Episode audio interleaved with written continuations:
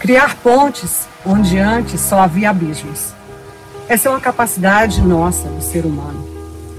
As nossas dificuldades, onde antes parecem intransponíveis, temos a condição, os recursos para que algo aconteça a união entre dois pontos, entre dois lugares, entre duas pessoas ou mais.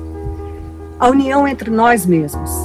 Criamos pontes aqui na Terra, criamos pontes em nossos corações. Mas para isso eu preciso uma única coisa: coragem de atravessar. E lá vou eu.